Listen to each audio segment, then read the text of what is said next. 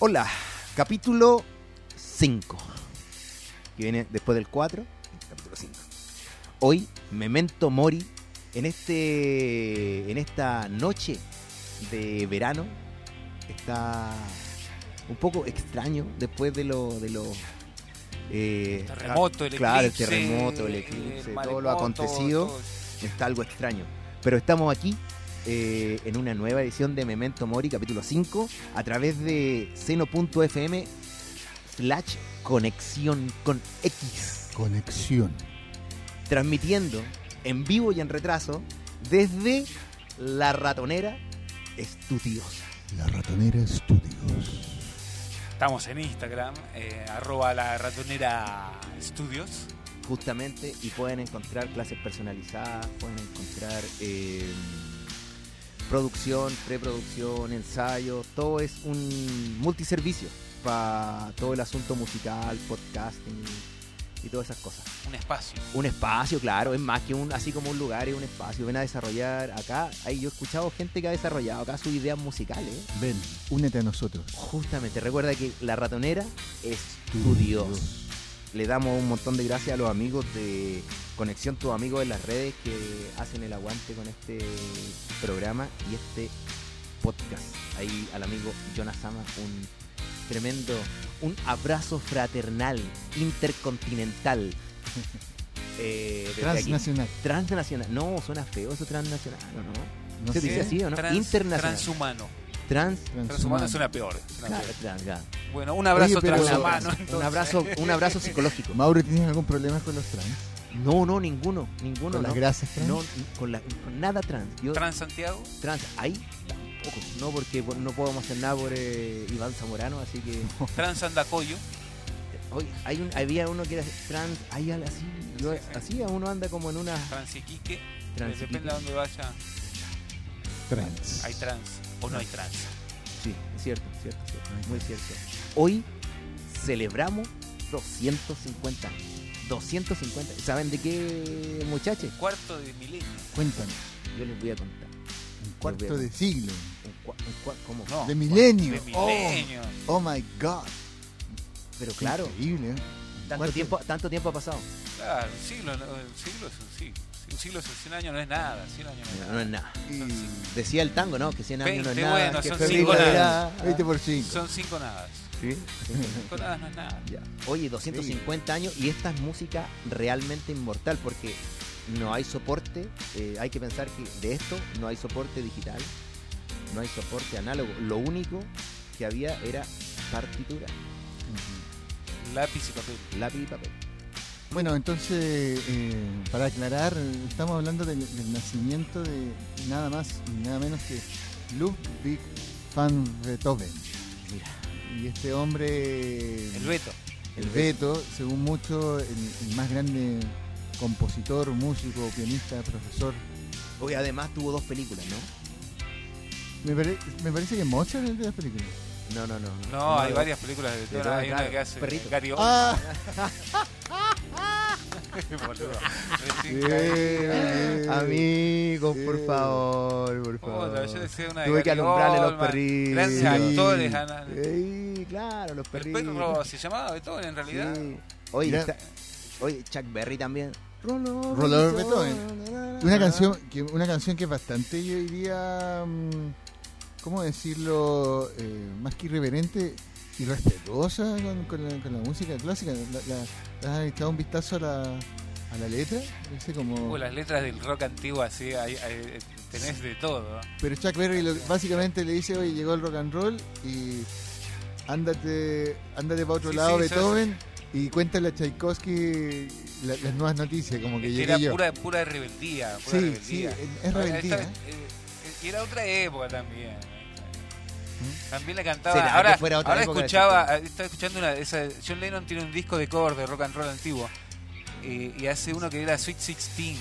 Como Dulces 16. Y John Lennon ya era grande cuando grabó ese disco, tenía como treinta y tantos años. Y No. grababa una canción dedicada a una nena de 16 años, viste, como que mamita, que como. Esas canciones que capaz que ahora, viste, como que se, se verían menos. Se Lo- mal. se ven mal. se Jerry mal. Lee Lewis se casó con su prima que tenía 13 años. No, era Woody y además. No, dejate No, joder. Nada que ver. Era- pero Sí, sí, sí. El, el, eh, es que los tiempos cambian. Los tiempos cambian. sí, sí, ¿Tú sí. crees? No podemos, no podemos eh, juzgar ah, al pasado con, con lo- con de hecho lo hacemos. Claro. De hecho lo hacemos. De hecho, tira la primera piedra. Bueno, reformulo mi planteamiento. Dímelo. No me parece correcto el analizar Eh. con, con- con nuestro con nuestro prisma moral, ¿es ¿cierto? Eh, lo, que se- lo que pasaba en, en antaño, o sea, eh, quedamos finalmente todos van a salir malos. Claro, no, pero por eso. este, en esa época a- así se podía. Esa era la manera de rebelarse. esa- Esa era la rebeldía de ellos.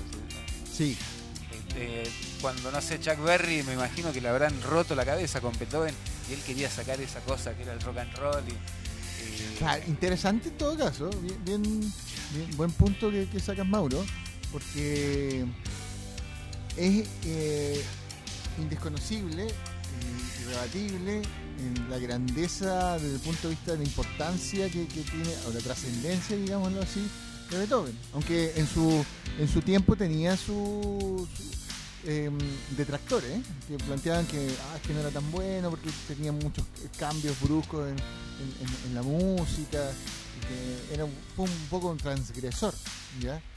Pero, pero luego ya hay mayoritariamente un consenso en cuanto a que el tipo realmente, si no es el, más capo, ¿cierto? el más grosso, es uno de, los más grandes eh, músicos y compositores que han existido en esta en, en la humanidad. Entonces, imagínense esto de, Chuck Berry de decir, ¿sabes qué? Yo soy rockero y me meto a, Beethoven en el bolsillo. Es, algo hermoso que, permite el, rock. Y me hace recordar el, el Sudamerican Rocker de los prisioneros cuando dice Elvis, sacúdete en tu cripta. O sea, que es una forma de- de ser irreverente, de desconocer la- lo que supuestamente todos reconocen como una autoridad. ¿Qué les parece? No, bien, bien. Me parece, me parece. Oye, hay un tema, hay, hay una cosa que yo pensaba recién cuando lo escuchaba, escuchaba exponer la- el, el punto de opinión. Es que, claro, con, no podemos jugar, o sea, a ver, se puede jugar, obvio, se puede hacer, no es que no. Lo hacemos. Claro, lo hacemos lo siempre, hacemos pero creo que en este instante es preciso solamente describir la situación, no hay para qué... eh,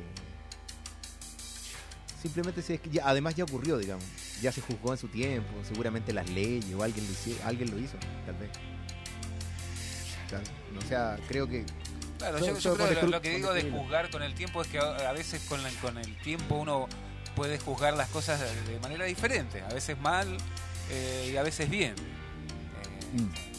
Beethoven eh, hoy en día na- nadie lo, lo juzgaría por, no sé, por, su- por nadie separaría al, al hombre de su, de su obra como así pasa con, con ídolos más modernos. Beethoven ya está en un, en un nivel intocable porque aparte de, lo grande que fue y que, él fue reconocido en su época, él no fue como Mozart, por ejemplo, que no le fue tan bien. ¿Viste? El loco era tipo estrella de rock también para su época, cuando murió fue, eh, fue importante, la gente, no sé, el tipo en su época fue, y, a pesar de todo siempre, eh, ahora- no lo vamos a juzgar por, por otra cosa que no sea su música, como si lo podemos hacer con, con todos los, los, eh, los que vinieron, los que tenemos más cerca y que el tiempo nos da como esa como esa libertad para poder eh, juzgarlo. Y es natural, creo yo, en uno. Uno, uno juzga, los seres humanos tenemos que juzgar. eh, Claro, tal vez Todo con, para- con Chuck para Berry te pueden, te- con, con Chuck Berry tal vez menos de 100 años te unen, pero con Beethoven, ¿cierto? Son al menos 250, entonces igual como que ha cambiado bastante. En música inmortal, a mí hay, una cosa que, me he preguntado en estos días, es que si la música rock, por ejemplo, eh, a todo esto del memento mori y todo el asunto, y realmente ha muerto, o sea, hoy día son no sé cuánta cantidad de producción habrá que salga así en el mainstream, digamos, en lo popular, en la lista de lo novedoso o lo más vendido, que no quiere decir que sea lo bueno, sino que simplemente es lo que más la gente escucha, lo más popular, lo más Sí, consumido. no, desde el 2010 O que claro, no hay o rock final- en claro. los- o finalmente lo que más promueve, no sé, lo que sea, más reproducciones, ¿me entiendes o no? Y a veces yo siento que, que el rock en esa esencia ha, ha realmente ha muerto. O sea, hay gente, obvio, que siempre le va a gustar, pues como el tango, el tango le gusta a todo el mundo, pero no sé si hay A producción mí me pasaba, yo tocaba con un amigo, teníamos como, estábamos empezando a tocar, teníamos como 12, 13 años, y eh, un día estamos en la casa de él y veo que había un contrabajo grande en la casa, y me dice, no, mi abuelo tocaba tango. Y nos pusimos a hablar con el abuelo y él me decía, él decía, ¿y ustedes por qué no tocan tango? Le dijimos, no, nosotros somos rockeros. Como Homero Simpson, nosotros vamos a rockear forever, forever.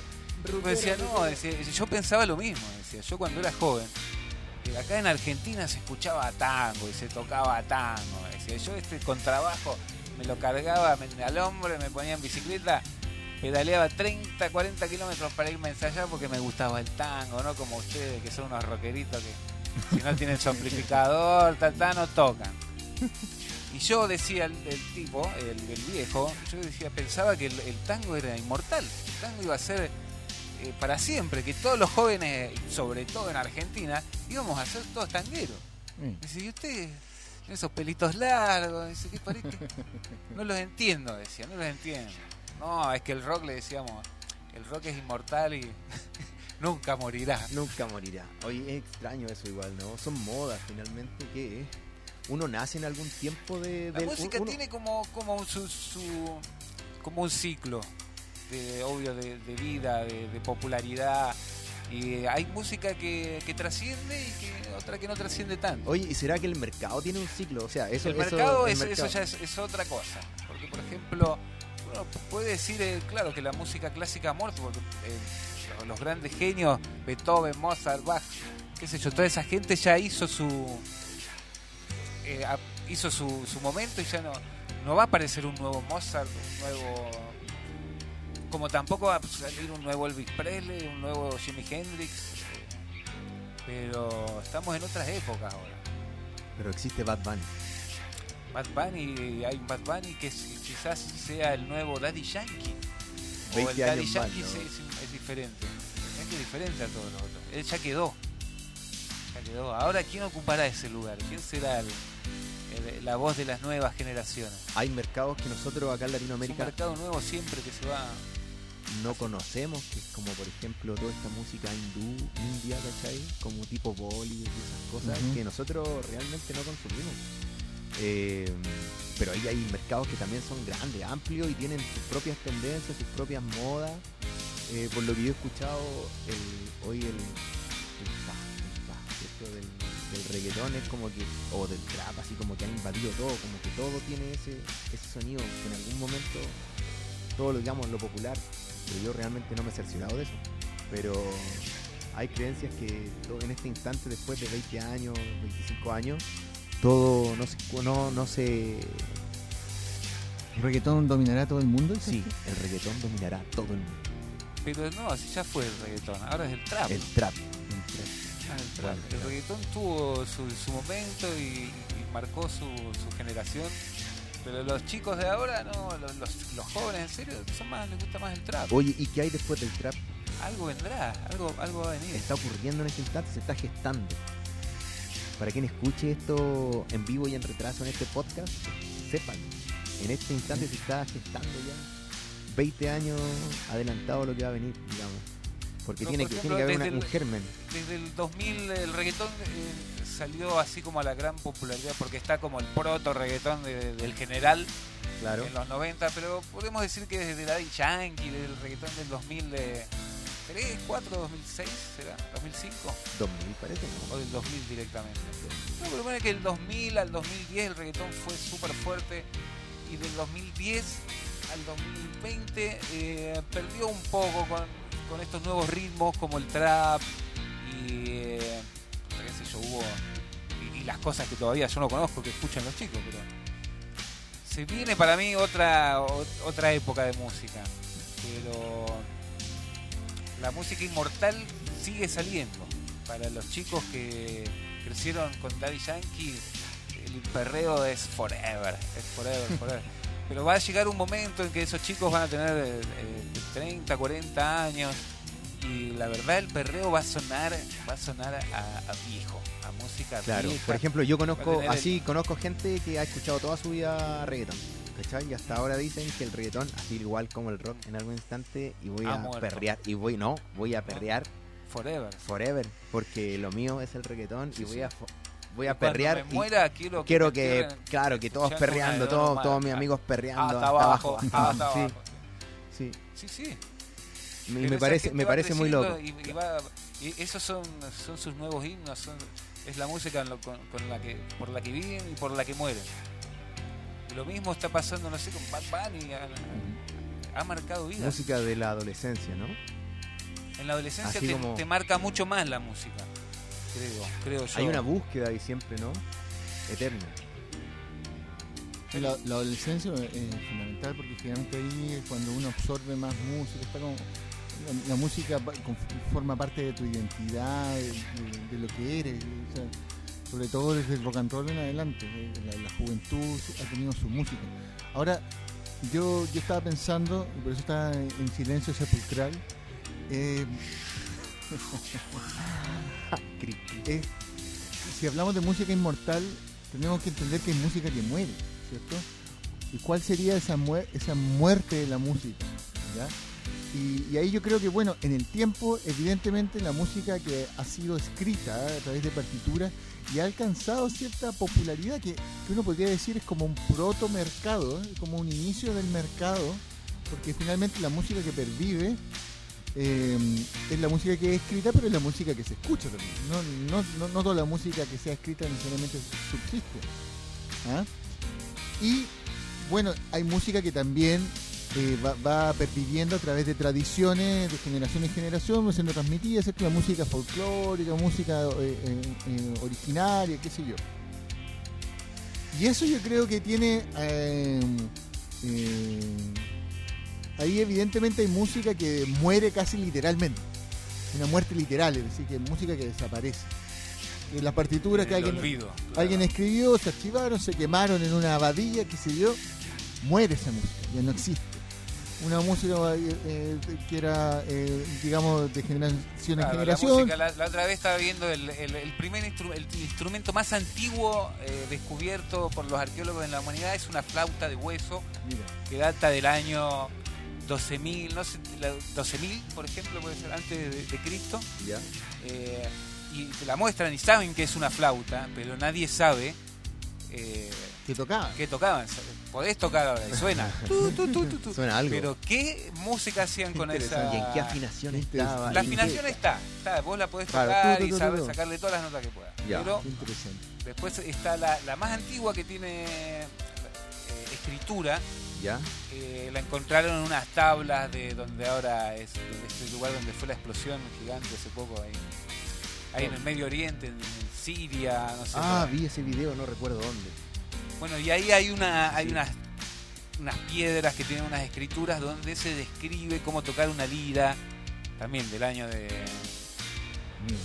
de- del año ese, de- de- de- de- y- pero tampoco dice exactamente, no, no tiene el, el, el- tempo con el que hay Así que es, tocar. y, y agrégale también que, que las partituras no, no son exactas, o sea, lo, lo- lo que te- tú puedes leer también está sujeto a interpretación. Por eso Obvio, son tan importantes los, los, digamos, los directores de orquesta, porque si no sería que lo que pasa a los músicos y ellos tocan nomás. Bueno, entonces esa sería un- la muerte real, por así decirlo, de la música. La música desaparece. La música que desaparece en el olvido. Exactamente. Y luego hay una revolución tecnológica que son lo- digamos, la- las grabaciones fonográficas. Es una, eh, eso es una revolución tremenda porque evidentemente ahí, si lo vemos poéticamente, ahí la música, en la medida que se conserven estos registros, se hace inmortal. Claro, Ya. se popularizó Ahora- y se... es una inmortalidad entre comillas porque lo que va a pervivir va a ser este registro pero nadie dice que ese registro va a ser escuchado ¿ya? y ahí sí yo le sumaría eh, un, otro concepto que era relacionado con lo que hablaba Mauro, que es el pasar la prueba del tiempo. Música que pasa la prueba del tiempo. Que no es lo mismo que la música que pertenece a una generación, que, eh, que música que pertenece a un momento. Es la música que realmente trasciende. ¿Ya? Y yo creo que eso eh, desde el siglo XX, comienzo del siglo XX en adelante, eso tiene una estricta relación, o sea, está abrazado ahí con el mercado, ¿ah? con la cuestión comercial. Porque finalmente las grabaciones, el el vender discos se transforma en, en un negocio. ¿ya? Bueno, y en los años, Hasta- claro. los años 20, 30, famoso el tango, ¿cierto? Que tuvo una, una difusión mundial, estrellas como Carlos Gardel haciendo películas, qué sé yo. Ya después una serie de, de, de- de otros eh, artistas famosos, qué sé yo, que no- nos vamos a saltar para llegar a, a quien nos interesa, el rey. Llega Elvis Presley, ¿cierto? En los años 50, y se hace famoso también en todo el mundo, pero algo completamente distinto a lo que, porque antes eran bailes, cosas así, música de moda. Ahora vende, se vende un, por así decirlo, una forma de vida, que es la, rebeldía, eh, el, ser eh, eh, osado, qué sé yo. Y por primera vez se toma la juventud como, esto es como en términos económicos, como un nicho de mercado. Porque según lo que yo he visto en algunos documentales, qué sé yo, de, de los 50 hacia atrás, los jóvenes en realidad eh, como que querían ser viejos, como que querían entrar a trabajar, no tenían una identidad propia, eran como un tránsito entre un niño y un adulto. Que Este a- era un aparte joven. tampoco antes podían comprar música. Antes vos cuando eras un adolescente, en los años 20 o los 30, vos querías ser adulto porque en realidad ser joven no valía de nada, no, no tenía ningún valor. Era una transición, Era ¿no? una transición, es pasar de niño a adulto, porque joven no podías hacer un no podías tomar, no podías coger, no podías eh, hacer Hay tener que amigos. pensar también que el promedio de vida era menor que había que la expectativa, claro. Entonces había que apurarse a hacer la corta porque Sí. pronto me muero así, real. Entonces eran, ahora cuánto podía estar en la casa de tus papás de los 40, de los 45, hasta los 50. Gente que no se claro, sabe. vive toda la vida. Sí, ahora sí, sí, está y bueno. antes también, No, pero de última estaba bueno pasar a ser grande entonces lo antes posible. Claro. Pero después te podías comprar un disco, podías tener un disco de Elvis Presley o de no sé quién, y ya te podías diferenciar de, de- de las generaciones más viejas y de las generaciones más pendejas, generaciones más chicas. Exacto. Y un último momento en, en- en- en lo- en mi reflexión, en el momento que estuve callado estaba reflexionando. Ah, está, por eso era el mo- movimiento, ¿no? Sí, Estaba- exacto, claro, sí, estaba sí. reflexionando, ¿no? Y la última, el último momento en esta, Claro, como, claro. esta línea del tiempo es, es- es- es, digamos, la revolución digital. Claro. ¿Por qué? Porque ahí no hay que ya eh, el acceso a la música es distinto, la producción de música es distinta, ya no se necesita, ¿cierto?, de, firmar un contrato con un sello discográfico para producir música, sino que se puede hacer de manera mucho más eh, expedita y accesible. Entonces, la cantidad de música que se produce diariamente en el mundo es alucinante. Entonces, la manera en la cual eh, la música se populariza y se va vendiendo, yo creo que es cada vez más misteriosa. Son como fenómenos que se producen, Es etcétera. raro. Aunque hay es raro. estudios al respecto. Fenómenos naturales, dice. hay estudios, comerciales. hay- Comerciales. hay comerciales. Eh, eh, eso, ah, hacen estudios al respecto y dicen, no, mira, cierta, eh, como lo habrás conversado con Mauro, eh, ah, ah, em, no, ahora no- casi no hay dinámica en la música, ahora tiene que ser una, una masa fuerte porque eso es lo que llama la atención. Entonces, si te fijas las producciones de música urbana en general, no hay muchos matices, no hay dinámica, eh, no, no hay, eh, digamos, en ese sentido, eh, sino que te buscan solamente pegar como un bazucazo, digamos, un- un- a, la, a la- a la mente y, y perrear. Al cuerpo, al cuerpo. Es cuerpo, efecti- al es cuerpo. efectivo. Al cuerpo. Es efectivo, eh, claro, al cuerpo, claro, Bien. ahí al cuerpo. Bien, la- son ondas que, que- que te pegan. Entonces, el tumpa, tumpa. Por eh, eso, yo no, no he estado muy atento a esas a esas músicas, la verdad. Claro. porque quizás porque no he salido mucho a bailar, pero eh, también igual creo que, que- que es, es como, a la- a la- como decís, es verdad, últimamente la producción musical ha sido tanta y tanta música, hay tantos éxitos con miles de millones de reproducciones en, en- en redes, eh, pero la verdad para mí pierden un poco de, de, de esa de ese desafío al tiempo. Me parece que la- las veo como muy débiles le- las últimas producciones musicales eh, de la última década, por decirlo Así como manera. desechable o no, como respondiendo como totalmente así como... Fíjate que hay así como fanservice, una cosa así, ¿o no? Claro, sí, sí. Como que. como que como que responden al, al, al mercado. ¿Eh? ¿Sabéis qué interesante eso? Respecto de las métricas y la cosa musical y de, de cuánto volumen, como dice Andrés. Eh, está loco eso, está loco. ¿Cuán, cuán inmortales serán? ¿Es importante la inmortalidad sí? Eh, yo creo que no. o sea, eh, para el que muere o, o para el que nunca. Porque finalmente Beethoven murió. si lo que no murió fue su música. Pero tengo una pregunta antes. una pregunta antes. Por favor. Me interesa eso lo que la reflexión de, de que él murió y no su música. Yo te quiero contar algo, amigo Andrés. ¿Sabes dónde estamos transmitiendo en este instante? Por favor, dígamelo, Mauro. Estamos desde La Ratonera Estudio. La Ratonera Estudio. Eh, nos pueden encontrar en Instagram, ¿cierto? Y también a los amigos, amigos, amigazos de eh, la radio, ¿cierto? Conexión. Con, Conexión. con X. Con X. Recuérdelo, recuérdelo. Conexión. Con- no va a poner conexión. Tiene que poner No. conexión. Conexión. C-O-N-I-X-I-O-N. Conexión. Exacto, Perfecto, conexión. ¿Y en Facebook? En Facebook, eh, Conexión Tu Amigo en las redes. Exacto. son los que hacen que esto ocurra en vivo y en retraso y además después nos pueden encontrar como podcast en Spotify. Spotify. Nos encuentran como Memento Mori un poco En, el, en, el, en Radio Conexión. Ahí no- en Radio ahí Conexión. Ahí nos encontramos nuevamente en Radio Conexión. Entonces, ¿en qué habíamos quedado, amigo mío? ¿Murió Beethoven o no murió Beethoven? Esa es la No, pregunta. Beethoven murió, lo que no murió se es su murió hace 200. Murió. y- ¿Hace no, cuánto? No, nació hace 250, No, ¿no? bueno, como a 200, 200 y, y pico, como y pico diría. de años. Como le gusta decir a Mauro. Para ser así internacionales, pues, amigo. Pues lógico. Aproximadamente hace mucho tiempo. Bastante tiempo, bien. ¿no? Pero su música, eh, no, yo de hecho el otro día lo escuchaba. Eso. No, no, no. eh, bueno, en Spotify, por ejemplo, han salido varias eh, playlists eh, conmemorativas. eh. Sí, sí. No sé En la cómo- naranja mecánica suena, Por supuesto. Claro. ¿o no? ¿Sí? Y, y- y hasta en la película esa del perrito, También Beethoven, suena Beethoven. Beethoven. Suena la música No, de- Chuck Berry. ¿No? ¿Sí? También. Ahora yo les quiero hacer una pregunta, chiquillos. Joven, dímelo. Quiero que me digan un artista que a su juicio popular. Eh, que- que- Un artista, esta, la primera es fácil. Un artista que ha pasado eh, la prueba del tiempo y un artista que no ha pasado la prueba del tiempo. A ver, ¿cómo eso? De- por ejemplo, por ejemplo, dame un ejemplo, amigo.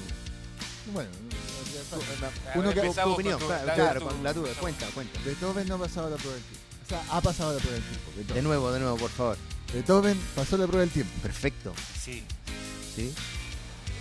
¿Quién no ha pasado la prueba? Se me ocurre algo muy Un- antiguo. uno que estudiaba con Beethoven, que nadie se acuerda. Mu- Muy antiguo, pero. no El sé. amigo, el amigo. A ver, ¿quién- quién puede ser? One Hit Wonder. así. Bueno, me, me la pusiste. Dímelo, dímelo. Me la pusiste, me la pusiste difícil. Eh, bueno, alguien que no haya pasado la prueba del tiempo. Es que es duro decir alguien no pasó la prueba del tiempo. Pero es que si lo estás rememorando, es que creo que ha Lo- pasado la está- prueba del tiempo. Claro. Claro. Oh, eh, entonces estamos en una eh, ¡Pum! paradoja eh, Claro. En este instante se acabó el mundo y comenzó otro igualito. ¡Pum! ¿Así o no? Sí, lo que pasa es que hay algunos que, que es extraño eso, porque hay algunos que, que no pasaron la prueba del tiempo, entre comillas, pero son kitsch, entonces sí pasaron la prueba del tiempo como kitsch. De otra forma, de otra forma. Claro. Eh, no sé, si, si, por ejemplo, si yo dijera la Che, nunca me gustó la Che, pero lo siguen poniendo en los matrimonios. Y, Dime lo bailaste. a. Nunca- lo bailé, sí, pero nunca hice la coreografía. Amigo, yo, yo ya voy a decir una cosa. que Así, nosotros nos conocemos, a- a- entre los tres nos conocemos hace bastante tiempo. Yo, eh, y puedo decir que a mi amigo Eric lo puedo conocer hace harto tiempo. Tenemos algunas historias épicas. Por ejemplo, concierto de Reincidente. Reincidente. Antofagasta. ¿Qué años? años ah, oye, una, una, una maravilla de. Si alguien está escuchando esto, de que recuerde Reincidente Antofagasta 2006, 2006, 2006, 2006. Si alguien lo recuerda, por favor ríase con nosotros o llore o lo que sea que quiera que haga, pero emocionese con esa historia tan linda de Reincidente, una banda española que tocó en Antofagasta. Maravilla, ¿no, amigo? Yo la verdad eh, recuerdo poco. Ya, bien. Y a mi amigo Andrés, Andrés, lo conozco hace harto rato ya, harto rato también. Respecto de lo mismo, voy a decir que yo recuerdo haberte visto bailar, che, bailando, Sí, che, sí, sí, con coreografía. con No, no, no, ese no era yo. Ese no era Andrés, yo. Andrés, No era Andrés. Yo podría decir que lo vi. No sé, tal vez te estoy exponiendo en este, Yo me en les este voy a ca- explicar, miren, acá yo cuando llegué a Chile, eh, todos, Dímelo, me, dímelo. todos me hablaban de la Che. ¿Ya? Yo pensé que hablaban algo de Argentina, como Che, qué sé yo. ¿Ya? No, y después descubrí que la Che es un tipo de música brasilera que acá en Chile fue furor Pegó. y, Increíble. y- y todo el mundo eh, se sabe un tipo de coreografía Claro. Que yo tampoco, que yo en realidad no me la sé y se- seguramente la he bailado Y es lo más probable. pero no me la sé si me preguntaste sabes la Claro, no, coreografía? no, nadie se la Pero sabe que, realmente. eh, no hay gente que no no yo co- conozco gente que acá en Chile que se la sabe Ah, ya no, yo no lo hay gente Ahí que se la ha desconozco, sabido la ha estudiado porque es eh, porque para ellos es, Es un baile inmortal es música que va a Inmortal. estar que logró ese estatus la música es inmortal mientras viva en uno Pum. Wow. No, ¿sí o no? pero la música que se olvida Caso esa es cerrado, la caso música que cerrado. muere. esa canción que escribiste cuando tenías 13 años Uh, me encanta. murió, a veces la toco murió. y muero. no no Ahí.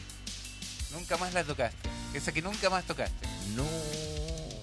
O esa canción de, no sé, viste, cuando estás, estás, estás buscando eh, en música vieja, encontrás, no sé, es un cantante de los años 40, eh, romántico, pero que todas las, las chicas que lo escuchaban ya están todas muertas o ya no Mm. escuchan nada, en realidad, ya lo olvidaron. Mágico eso, eso es mágico. Pero si uno lo escucha, Sí. eh, y lo descubre además porque es nuevo para ti. Es música nueva en, en- Pero y esa que no escuchaste, voy a decir, no, voy a escuchar la número 4.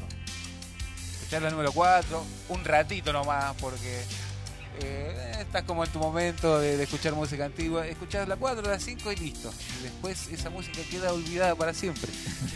y perdiste tu oportunidad. Y la música perdió la oportunidad de, de salir. Pero interesante eh, eh, lo que decís tú, Eric, porque finalmente hay una frase que, que no sé si se atribuye a, a, a- a Pablo Neruda o, o, o a Skármeta, eh, Que, mm, que es la, poesía no es de quien la escribe, sino de quien la usa. Eh, en, el sentido de que este deshacimiento que existe entre la, obra artística y, el artista. Y, en relación a lo que decíamos con Mauro antes, en cuanto a que, claro, Beethoven murió hace 200 y, y- y un poco más de años, eh, pero su música pervive porque evidentemente se sigue escuchando, se sigue analizando, se sigue disfrutando.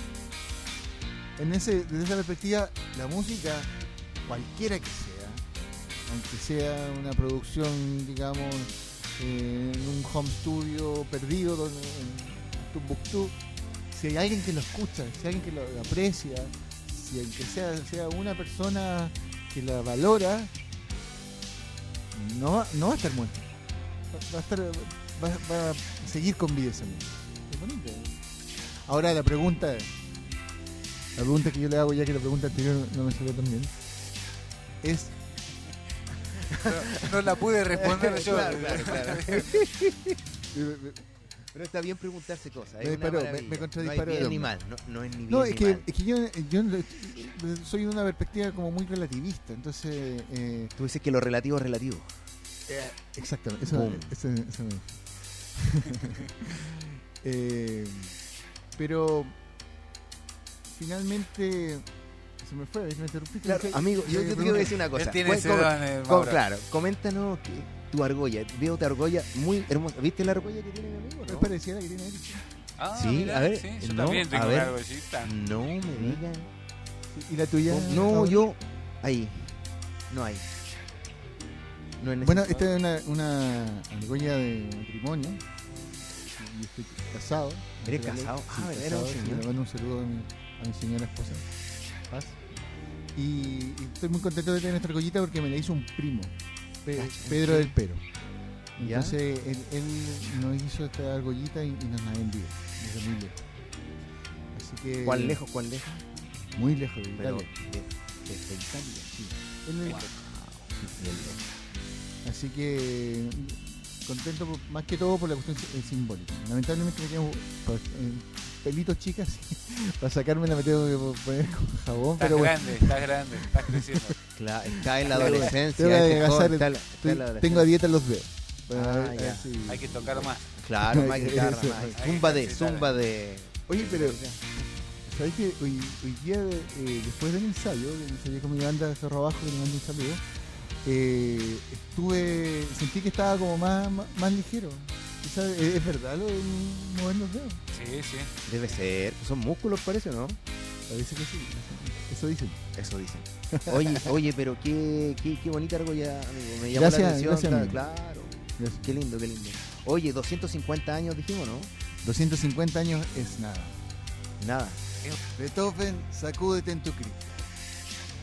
Entonces, eh, la mejor escritura de Beethoven dijimos que 250 años no era nada. Cuéntame, amigo Cardemio, eh, estábamos 250 años de Beethoven. Otro dato interesante era que Bueno, aún sigue vigente Beethoven. eh, eso, qué duda cabe. ¿ya? Incluso en Spotify la- eh, tiene millones de reproducciones. Entonces, eh, eso de- demuestra que, que lo, ¿cómo podríamos decirlo? Lo flexible, lo plástico, lo, lo- lo cambiante, lo, diverso que finalmente es el mercado de, la música. Entonces, ahí yo me, permito eh, eh, emitir una opinión. entonces, que finalmente los medios digitales, si bien promueven o- o propician esta producción a veces, uno podría decir, virulenta, en el sentido de, de tanta música que se produce y a veces eh, en, el, en el gusto de otros, yo digo, solamente una cuestión de gusto, nos parece una música más, más bien pedestre o muy liviana. No quise decirlo, pero, pero sí, me, me pare- me parece una música pedorra, sobre todo el trap, ¿no? que tiene esa frecuencia tan, tan, tan baja. Pero en fin, eh, aún así los medios digitales sirven para escuchar música eh, antigua o música nu- nueva también, porque claro, si Beethoven lo toca una, una orquesta mañana, sigue siendo música actual y vigente, y uno lo puede escuchar en Spotify y tal. una pregunta, una pregunta. eh, tal vez tú, tú sabes este, esta respuesta. A ver. ¿Dónde se tocaba la música de Beethoven? ¿Se tocaban en salones? ¿Se tocaba, estaba hecho para teatros? ¿Estaba hecho para, para, para qué estaba hecho? Yo entiendo que para grandes teatros, o sea, eh, eh, eh, bueno, él El tenía... mercado de la época igual dependía, es, es- es lo que estamos espacio. hablando ahora, en esa época era, por ejemplo, eh, el que te auspiciaba. ¿viste? Vos si vivías en Viena o donde hay, ahí el duque o el príncipe, y eso, ahí te pasaban la plata, Sí, te mantenías y tocabas donde eh, te mandaban. un cóctel, Claro. un coffee break, quieren hacer un coffee break ahí los, los- los- los nobles, va con su pianito. Ahora si, si quiere algo más grandecito, su cuarteto de cuerdas, ¿no? así me imagino que iba adaptándose, variando, variando Sí, siempre ahí el mercado ha, ha- ha marcado las, las salas, la música saliendo desde, por ejemplo, cuando uno está en, en su tribu tranquilo tocando música acústica, siempre la música ha, ha dependido mucho del lugar donde se toca. Mm. Claro. Ahora, el, el- lo característico de, de Beethoven es esta música sinfónica. Eh, Las sinfónicas son grandes orquestas, digamos, con, grandes cantidades de música y esa sí solamente podría ser reproducida en un, en un gran teatro, en un, en un gran salón. Costaba plata.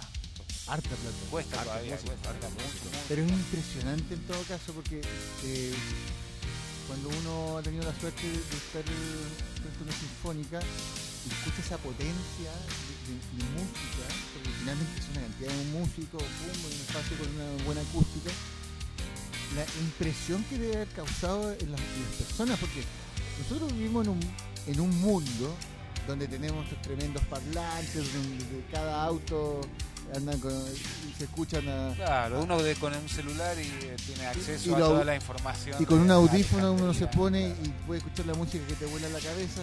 Pero en un tiempo que no existía esa posibilidad, a, a acudir a, a estos teatros, y, y realmente un privilegio y una experiencia de otro mundo. Les volaba la peluca. Les volaba la peluca, literalmente. Eh, pero ahora no, no, no, no se logra mucho eso. Ahora el, la música es tan digital, ahora generalmente todo es tan digital, claro, uno como al, al tener acceso a, a tanto en, en tan poco no es... eh, no se disfruta tanto, Mm. cuesta más disfrutar. Hay un tema, creo que eh, con esta fascinación, ¿cierto? Por, por la cosa musical, creo que estos lugares son como templos, eh, ¿cierto? Como templos donde se ejecuta esta religión, ¿cierto? Que es- que es la música. Entonces, en estos tiempos más digitales, ¿cierto? Eh, esa música, ¿dónde se consume? En las discos. Y ahí tú necesitas unos bajos inmensos, ¿cierto? Para poder hacer sentir esa presión sonora a la ¿Discos gente de que está bailando. No, no discos de Beethoven, pero es donde en el tiempo que se hace la música y de la forma en que se hace la música y para los espacios que está creada esa música también. Sea, para unos subbajos increíbles, hay unos, unas cosas que suenan de, así de trap, de reggaetón, o de música o de música electrónica Sí, tal vez, que suena, debe sonar en un bajo grande, exquisito, inmenso, con un cono increíble para poder realmente sentir lo que esa digitalización necesita para poder reproducir esas ondas sonoras que te pegan en el pecho y que te hacen bailar y que te hacen sentir lo mismo que esa impresión que sentía en un eh, en un Hace teatro con una 200 buena acústica, años, claro, con una súper buena acústica y un montón de músicos, ¿cierto? Tocando pom, pom, una cosa así increíble para que te pegara también Sí. para que hubiera una impresión, ¿cierto? Una, Sí, una sí. presión sonora. Me- o sea, eh, lo veo desde ese punto de vista, no, no sé si, si será el adecuado, pero para mí tiene como una un enlace. Así es, querido amigo. Sí, va, va dependiendo también. En, en esa época la gente eh, no estaba tan expuesta al ruido como estamos ahora. Era mucho más tranquilo el mundo, no era tan ruidoso. Mm. No había fábricas ni autos, por supuesto no había tele. Entonces ir a escuchar eh, esa música era como wow, era lo más fuerte que podías escuchar. eh, era como escuchar un- una, una tormenta quizás o el ruido del mar. En estos días eh, necesitamos más ruido. Por eso Mm. también eh, la música ahora viene como más, más- como en bloques más estridentes que no te dejan espacio porque eh, el ruido está en todos lados. Mm. Pasan, pasa Distrae un poco, Sí, ¿no? sí, uno necesita más, uno necesita no solamente eh, la vibración del aire sutil en- en- para la música, necesita eso, como decís vos, eso, sus bajos que, que hagan temblar el edificio, que te lleguen así directamente al pecho para poder moverte. Porque estamos saturados de, de ruido. Eh, la ciudad, no en general, el mundo yo creo que está Tu amigo no andaba de ahí por la altura, ¿cuánto fue lo que más escalaste? Bueno, el- lo que más, lo más Disculpa, recordemos que Cardemio es un. ¿Cómo se llama lo que tú practicas? antinismo. Andinismo, es un andinista. O sea, no iría, no, no iría tan lejos de, de- de llamarme mismo antinista, pero, pero sí he practicado antinismo eh, años atrás con mi hermano que después él siguió solo subiendo montaña, él subió montaña. Lo más importante que subí con, con mi hermano fue el Sajama, ¿ya? que queda en Bolivia, que es la, la- la cumbre más alta de Bolivia. ¿Cuánto? cuánto? 6.542. Es bastante. ¿eh? De hecho, qué excelente punto que, que, que tú dices, Mauricio, o sea, perdón, Mauro. No, ahí Te me maté, mataste. te maté. Bueno, te voy a interrumpir en esta instancia. Ya, listo. Se fue la... No, nada que aplauso, aquí no se grita nada. Se- Yo te voy a decir, la pregunta iba para un solo lado nomás. Eh, se escucha el silencio arriba, amigo. Eso era todo. Como para poder estar así fuera de estos subbajos increíbles de la... Claro, de la disco. Oye, Mauro, Mauro, Mauro. Se escucha el chupaco arriba. Eh, Claro. Yo, con- ¿Hay silencio ahí, así real?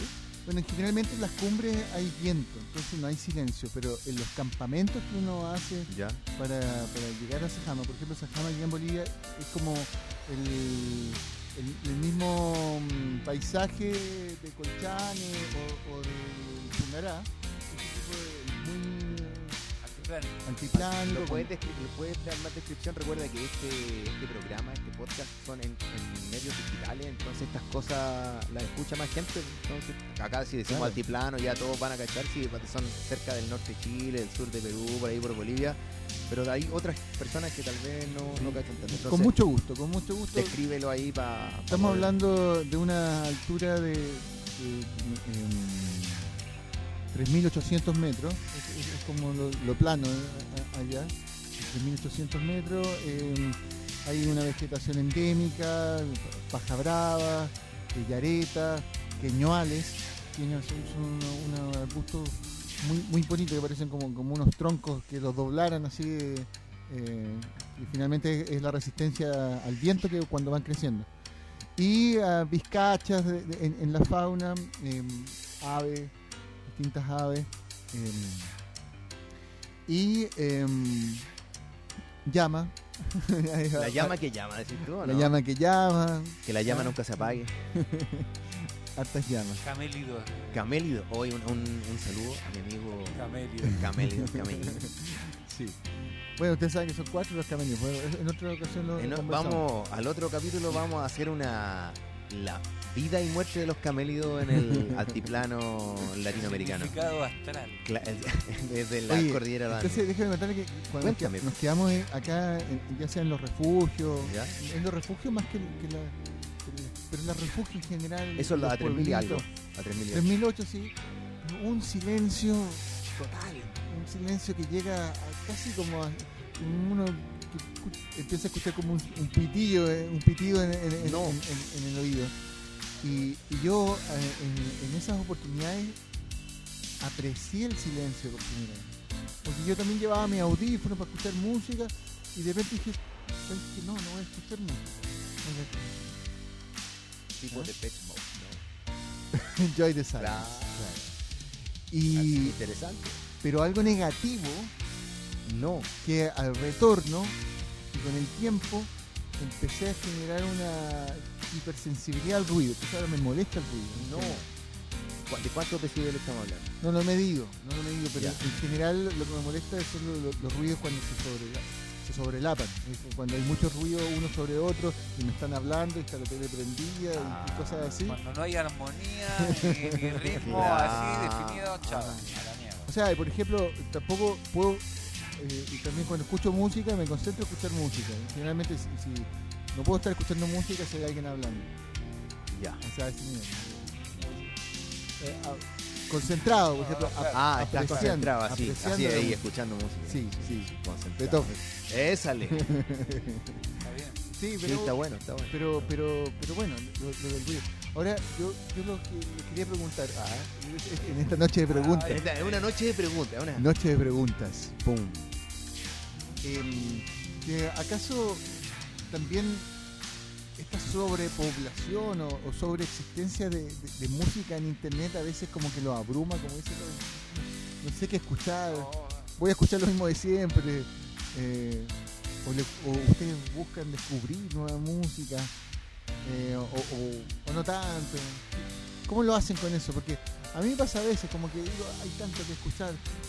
Y con, el, internet, con el Spotify, por ejemplo, es tanto lo, nuevo como lo antiguo, que también hay, muchas cosas antiguas interesantes que uno, uno podría disfrutar y apreciar. ¿Cómo, cómo ustedes lo ven en ese océano musical que- digital que existe actualmente? es bravo. A mí, la verdad, me encanta. poder nadar en, eh, en, la- infinitas de Spotify y YouTube y poder decir, ah, acá está esta canción que escuché hace tantos años que nunca la volví a escuchar y la, la voy a escuchar, la voy a guardar. Ahora sé de quién es, la puedo cantar, eso la verdad me, me fascina, es, es abrumador igual, claro, ¿qué hago con tanta música? No puedo eh, tener tiempo para escucharla toda, tengo que, que organizarme, pensar qué, qué música voy a escuchar, porque ahora que la puedo tener toda, es, eh, es- es preocupante, no es como antes, que escuchaba lo que podía. Claro, hay, hay una vuelta interesante ahí respecto en el, vamos a hablar así del mercado. Eso. Claro, antes había más, más demanda que oferta. Claro. Hoy día realmente hay más oferta que. Está bravo el asunto, es, es difícil encontrar, o sea, tiene que ver mucho con publicidad, digamos, con una cuestión de números, algoritmos y esas cosas que yo realmente desconozco. Eh, encontrar música también está bueno. Hay cosas que me sorprenden. Yo trato de escuchar siempre algo nuevo, buscar un, un artista nuevo que tenga, aunque sea una técnica nueva o, me haga acordar a un artista viejo que me gusta. Eh, hay que buscar algo. En el fondo es, es un ejercicio, pero eh, es como mantener, para mantener el, el- el oído, el oído activo. Oh, yo- a mí me encanta escuchar eh, Beethoven, Mozart, Bach rock clásico que escuché desde que tengo memoria hasta, hasta hoy. Sigo escuchándolo. Pero igual, a, pe- a pesar de toda esa música que existe, que es un montón, hay que ir haciendo un espacio para la música nueva porque eh, ¿quién te dice que el día de. ¿Quién te dice que mañana que es viernes y Spotify eh, saca su nueva lista, y que su mañana sale esa canción que te va a, a cambiar el, el, el concepto de, tal artista. Va a salir, no sé, una canción de alguien y te va a gustar una canción que te va, no una canción que te va a cambiar la vida porque ya no sos adolescente. No es como cuando sos chico que una, hay canciones que te cambian la vida. y- o artistas que los seguís y... Pero ¿quién te dice que el día de mañana no, no- descubrís a alguien que lo vas a escuchar lo que te queda de vida? Y ya sea un artista nuevo o un artista que no conocía.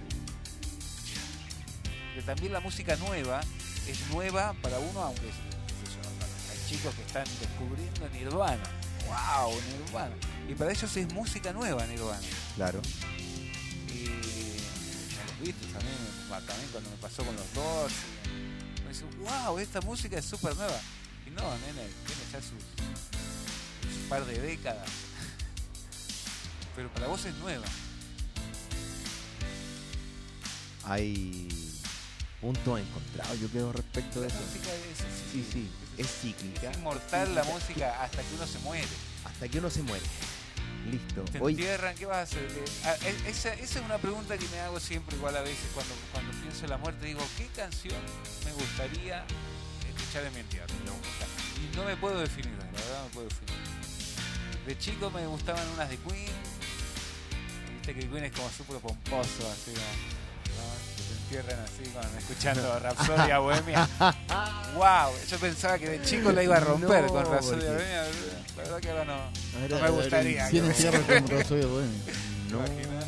Y también me gustaba, y si no, eh, Who Wants to Live Forever? ¿Quién quiere vivir para siempre? Oye, no, esta canción para que te entiendan, yo me los imaginaba todos llorando. eh. Highlander. Highlander, en esa época era Peliculaza, ¿no? El inmortal.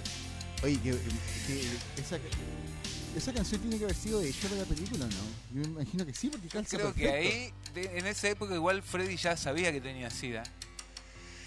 Así que su. Atención. su- su- y, y aparte componían para películas. la- Los tipos eran. La de Flash Gordon, que, Mm. o capaz que la tenía. No, pero ahí, la, no de- sé. la de Flash Gordon se notaba que era como un trabajo. O sea, como esa, can- esa canción. no. Pero ellos No, hicieron no, no. todo el disco para esa película. Ya. Todo el disco. Así que igual quizás hubo un trabajo así como.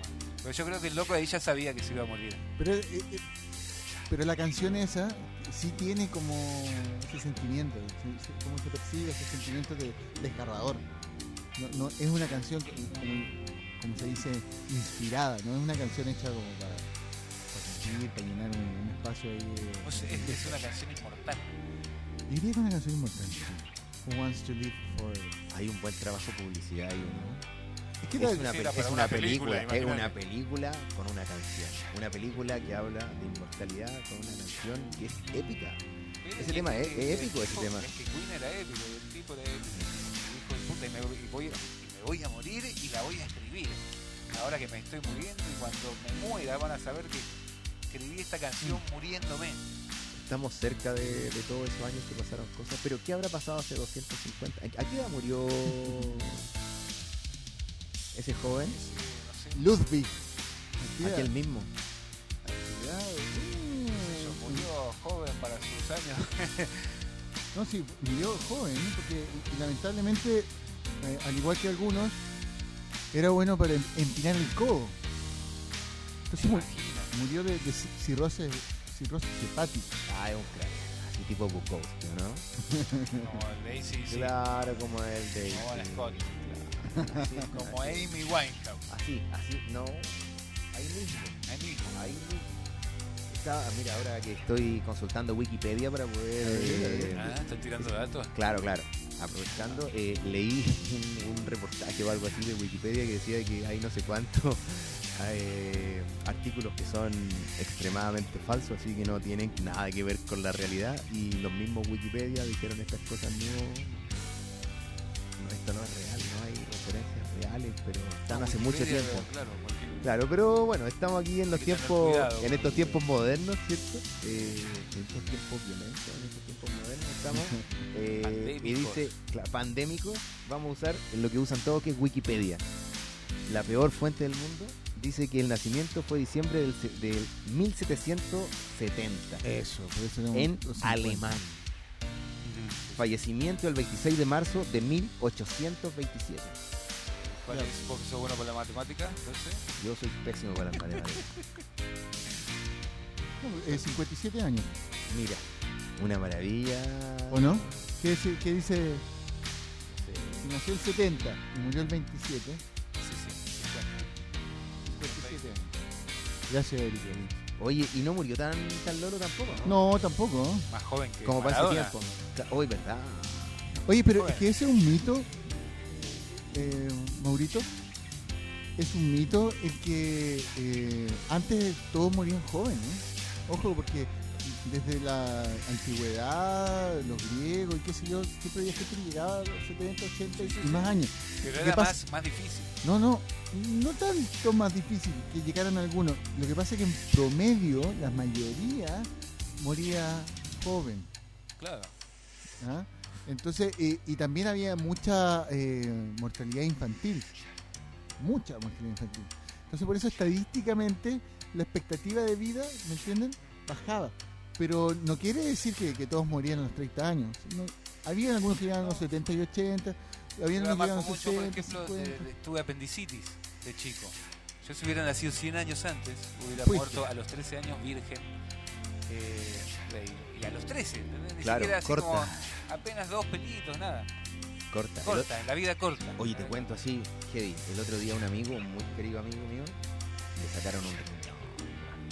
Estaba, Sin su consentimiento. no, obvio que con su consentimiento, no para fue por su bien, fue por su bien. fue por su bien. Ahora lo ya está sacaron bien. porque no, no, no, No era para lo- tráfico. Lo tenía No, para malgastado. traficar. No, no sé, no funcionaba, yo creo. Y dijeron, bueno, hay dos pum. Heavy, heavy metal, sí. sí. Yo Sí, lástima. Un saludo Pero a la- no, pero no. o sea, lo bueno es que está bien. Sea, conversé hoy con él. ¿Cómo está, amigo? Y me dice, estoy bien. Muy bien. Estoy bien. ¿Y el tono se notó eh, convincente o era algo Claro, por no, cumplir? estoy bien.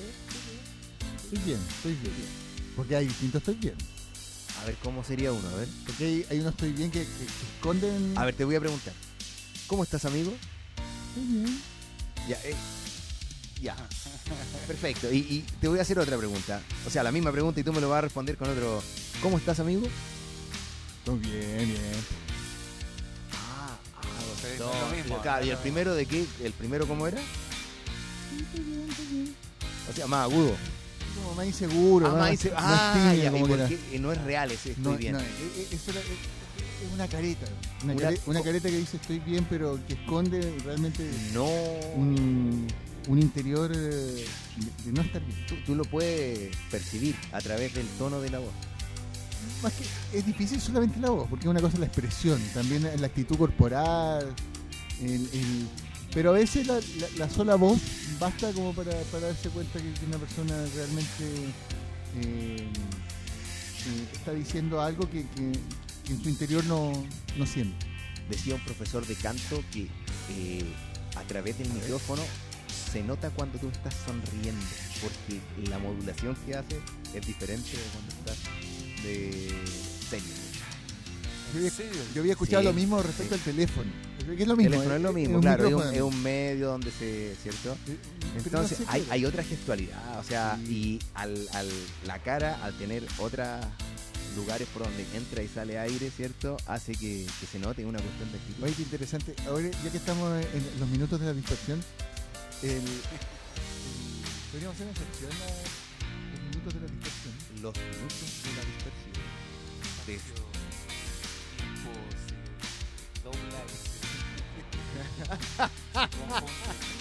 se confunde, Oye, se confunde.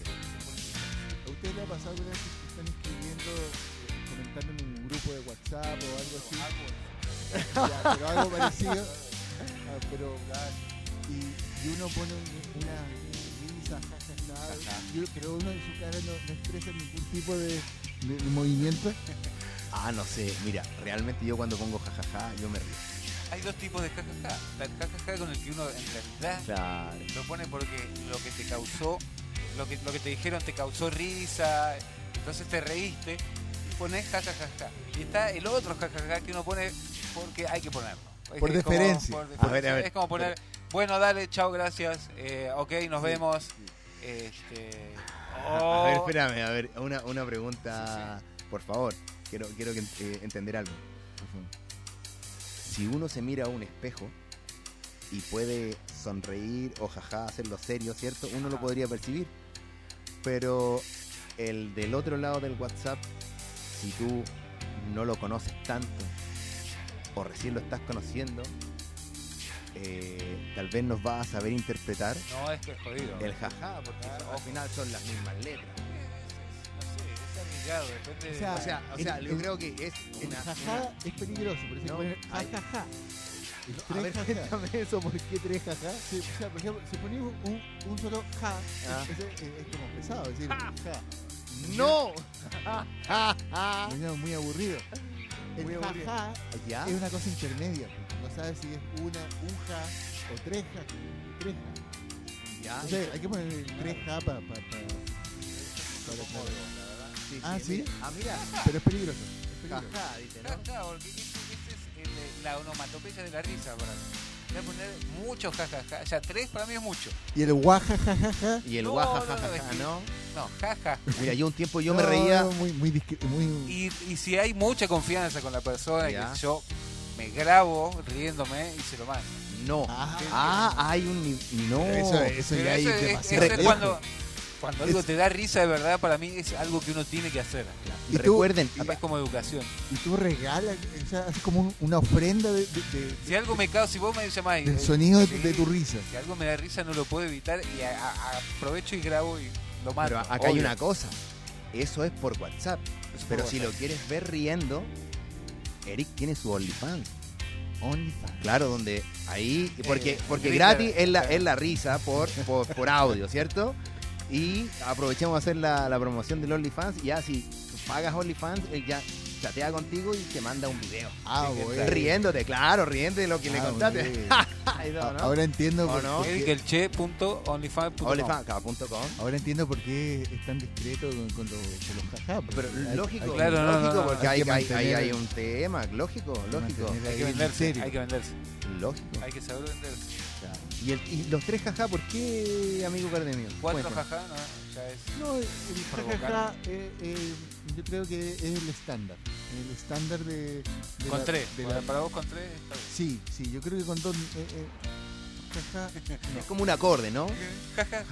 Jaja, es, es- es tí- es- es tímido, eh, digamos, el jaja es, un poco como de, de cortesía. Jaja. Jaja. Claro, sí. Ya, pero un ja es malo, ¿cierto? Eso es... No, el ja. Ja. Depende igual también. ¿eh? Como- No. Es lo que me contaste. No, no, no. No, no, no. Yo digo- O sea, es que finalmente estamos hablando de convenciones. Estas son con- convenciones. el Pero a, son a mí convenciones. realmente lo del, lo del lo del WhatsApp me deja un poco complicado, porque yo me comunico con gente que conozco, por lo general, ¿cierto? Entonces más o menos puedo entender el ja, pero si no, no pongo ja, por nada del mundo, ¿por qué voy a poner ja? ¿Qué voy a andar riendo con la gente? Nada que ver. Es muy amargo de mi parte. No, no, si, Sí, sí, sí. tú te Sí, o sea, No, es no que sé, hay, no sé. hay un, hay Sí, un jaja es de que yo no tengo OnlyFans. También está la, la risa de cortesía, pero es una institución deplorable. Como tú dices. Pero es ut- ¿Cómo- eh, ¿Cómo esa risa de cortesía? No. o, la so- o la sonrisa.